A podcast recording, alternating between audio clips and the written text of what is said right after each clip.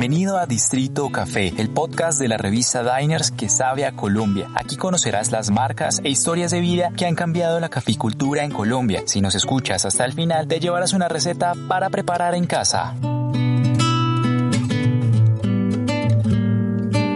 Antes de comenzar con la historia de hoy, quería agradecerte a ti que estás escuchando a Distrito Café. Con este quinto capítulo concluimos la primera temporada de este viaje por los cafetales colombianos que día a día siguen llevando lo mejor de nuestro producto insignia a todos los rincones del mundo. Si te gusta este podcast, compártelo con tus amigos y familiares, así ayudarás a difundir el amor por el café colombiano y a valorar las marcas nacionales que dejan en alto el nombre de Colombia. Volveremos con una segunda temporada recargada de la más apasionantes historias del mundo del café colombiano con Distrito Café, el podcast de la revista Diners que sabe a Colombia. Si pasan por las alegres tierras del Santander, tienen que detener su paso en la Mesa de los Santos y admirar la hacienda El Roble, cruzar su camino custodiado por cafetales que conducen hacia una casa colonial blanca con tejas rojas rodeada de guamos, nogales y galapos gigantescos que dan sombra a los cafetos que crecen vigilados por exóticas aves y las abejas que polinizan el cultivo de forma orgánica. En este idílico paisaje se da el café Mesa de los Santos de Don Osvaldo Acevedo, el cuarto de una generación de cafeteros que llevan 140 años de historia en su espalda y que se diferencian de las demás marcas por trabajar con más de 80 variedades de café. Nosotros como definición somos productores de multivarietales, es decir, nosotros tenemos varias variedades y buscamos en cada una de ellas encontrar sabores especiales para los consumidores. Entonces, eh, la Tierra de 61 va muy bien, pero estos que vienen ahora son los que estamos promoviendo, porque nosotros no queremos ser un productor de una sola variedad, sino queremos ser un productor de muchas variedades para atender a muchos gustos de los consumidores. El HR61, así como el Castillo Rosario, el Geisha y el Gush Gush hacen parte de las variedades de café cultivadas en 320 hectáreas y segmentadas por microlotes para hacerle un seguimiento milimétrico al desarrollo de cada una de las almendras producidas en la finca y lo mejor con certificados internacionales que acreditan a Café Mesa de los Santos como un café orgánico, libre de pesticidas o sustancias químicas que alteren las características sensoriales de su inigualable producto. Y la cosa no para aquí. Estamos construyendo un banco de semillas de donde podamos extraer semillas para generar nuevas variedades. Entonces siempre estamos tratando de ver cómo podemos enriquecer ese banco de semillas para poder ir probando nuevos cafés y buscando cosas hacia el futuro. Ahorita estamos en, precisamente en eso, pues, viéndole las características de las tasas de unos cafés que no se han lanzado al mercado, pero que es posible que en dos o tres años se lancen. Y estamos buscando cómo sembrar nuevas semillas este año para dentro de ocho o diez años tener algo para seguir manteniendo la dinámica. Esa pasión nace pues de lo que uno le gusta por lo que ha hecho toda la vida, pero también porque la competencia viene detrás empujando muy duro.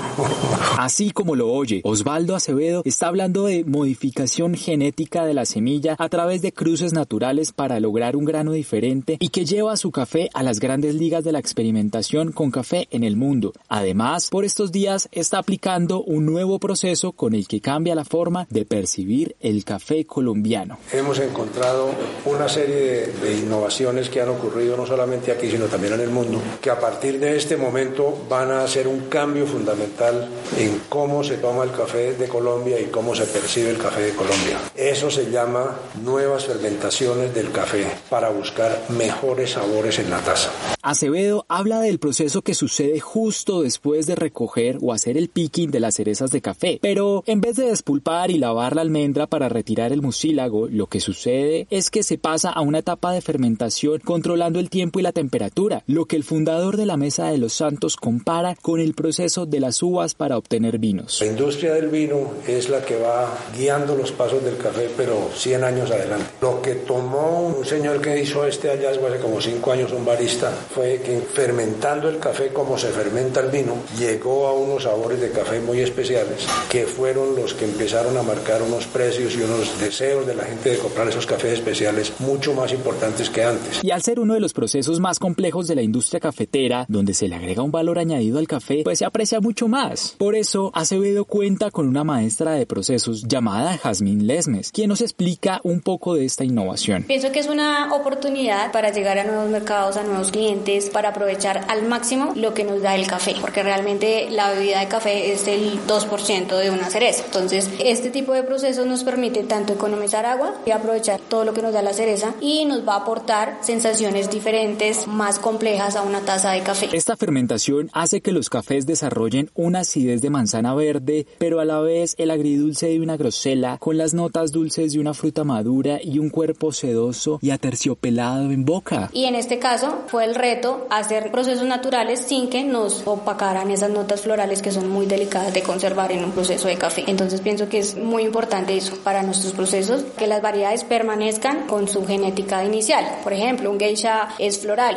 lo conservamos, pero con el proceso natural le vamos a dar esa sedosidad y esas notas frutales. Mesa de los Santos irá presentando mes a mes las ocho variedades con las que hicieron este proceso de fermentación, que hace parte de un proceso llamado beneficio, conocido como natural, y que no solo ofrece un café único en el mundo, sino que además es imposible de replicar. Darle un valor agregado a los caficultores. Entonces me parece sumamente importante. Es diferente también cuando tú exportas la almendra sin, sin, sin procesar, sin elaborar. Entonces eso es algo que me parece muy chévere por destacar en Café Mesa de los Santos que vamos a dar nuestro café ya tostados, lo cual vamos a generar también más oportunidades de empleo y vamos a entregar un producto ya elaborado. Y esta exclusiva selección de cafés no solo va a estar disponible para el exterior, Mesa de los Santos lo está ofreciendo dentro del país, pero tiene que darse prisa porque por mes saldrán de 100 a 120 unidades de 250 gramos a 68.900 pesos colombianos. Nosotros consideramos que toda esta selección de cafés cumple con un objetivo importante para muchos consumidores en unos volúmenes que son los adecuados para esos segmentos. Los vinos muy finos no producen mucha cantidad porque tienen que ser muy exclusivos. Por supuesto, en este momento se estará preguntando para qué dejar esos cafés tan buenos y especiales para el consumo nacional, pero todo esto responde a un anhelo de Don Acevedo y es que Colombia se convierta realmente en el país donde se produce y consume el mejor café del mundo por igual. El mercado de Colombia no está muy bueno porque por muchísimos años hubo una estrategia para mantenerlo como era, pero hoy en día el mercado de Colombia debe, debe ocupar el puesto de ser el mejor, así como en Francia son los mejores como diseño, en Italia son los mejores como automóviles, en Alemania son los mejores, en su mercado interno. Colombia tiene que ser en su mercado interno mejor, en café, y no lo es. Por el contrario, está lejísimo de ser. Entonces todo el trabajo que vayamos construyendo va haciendo que el consumidor colombiano se vaya posicionando y ya se está empezando a ver alguna semilla que está germinando en ese tema. Y esta semilla podrá generar sus primeros frutos si se toma acciones concretas, como lo explica el mismo Acevedo. Tiene que ser una estrategia que la tome el presidente de la República. Cuando llegue a cualquier presentación donde va a hablar delante de dos mil personas, arranque con un brindis de café y logre que toda esa gente que está ahí se tome un café que sea un café de la región. Lo seleccionan bien, lo preparan bien, se lo toman bien y el hombre dice, brindemos por este café de la finca La Esperanza del municipio de Pueblo Rico. Y eso nomás genera un impacto de cascada fundamental, porque después el gobernador va a hacer lo mismo y el alcalde va a hacer lo mismo y hasta el rector del colegio también. Entonces se vuelve una cultura como debe ser. Mientras sigamos tomando las pasillas baratas que estamos importando de otros países, no vamos a hacer nada. Esta idea puede crecer como lo hace una bola de nieve cuando va rodando y ayudará a mejorar directamente la vida de los caficultores. Además, ¿por qué no soñar con dar ejemplo en consumo de cafés 100% colombianos que mejoren directamente la economía del país y volvamos a los años 90 donde Colombia era dueña del 18% del consumo mundial de café, como nos cuenta Osvaldo Acevedo? Eso es mucho empleo, eso es mucha riqueza para el país, porque el café es realmente democracia. Usted pone una mata de café y eso inmediatamente se irriga mucha gente. Colombia debería por lo menos soñar en volver al, al 18%, que el 18% serían 30 y pico millones de sacos hoy en día. Eso es una barbaridad. Si estas estrategias que está empezando a ver en Colombia van a tener resultado, Colombia va a tener mucho más deseabilidad de los grandes clientes de comprar cafés de Colombia, porque aquí van a encontrar una cantidad de cosas que no encuentran en otras partes del mundo.